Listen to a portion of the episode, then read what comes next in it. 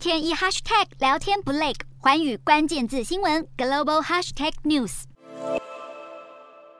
这一节的寰宇大话题要来看到，尽管日本的疫情最近是逐渐的在升温，但是不减国际观光客前往旅游的意愿，尤其就是新加坡人。根据国际市调公司，日本就是新加坡民众最想要去旅游的地点。当被问到下一次想要去哪个国家度假的时候，有百分之四十九的新加坡人他们选的就是日本，其次百分之三十九的受访者表示他们想要去的就是台湾，有百分之三十三的民众想要去南韩。另外来看到。纽西兰跟澳洲分别就是位居在第四以及第五名，而根据美国 CNBC 他们在这个礼拜做的报道，就发现了位在东京的旅游业者就表示，日本对于这些想要体会四季变化的游客来说，其实是非常热门的旅游地点。春季和冬季就是新加坡民众他们前往日本旅游的旺季，因为他们很喜欢看樱花以及雪。那么在疫情爆发之前，其实前往日本观光的游客平均每年都有超过三千一百万人次，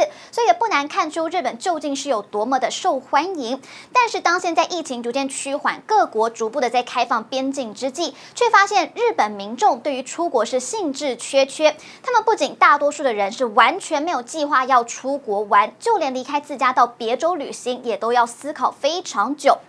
根据日经亚洲的报道，虽然日本的护照是因为免签的礼遇，几乎能够在全球畅行无阻，所以可以说是全世界最强大的护照，但是真正拥有日本护照的日本人却是不到百分之二十四。为什么会出现这样的现象呢？来看到，虽然在账面的数字上面就会发现日本人好像很频繁的出国旅行，他们在疫情前的二零一九年大约是有两千万人次出国，比起二零一八年的一千九百万人次是多了蛮多，但是其实这个数。数字大多都是被这些商务旅客以及经常出国飞行的常客给夸大了。有专家就表示，主要的原因就在于日本人本身经济负担能力的问题。因为现在薪资涨幅缓慢，以及日币在国际上是比较疲软的，所以使得日本人出国是更加难以负担。即便是有大量的时间以及空闲，并且还拥有养老金的退休长辈，他们也通通都是减少了出国旅行的计划。所以有经济学家甚至又称日本人是。濒临灭绝的游客。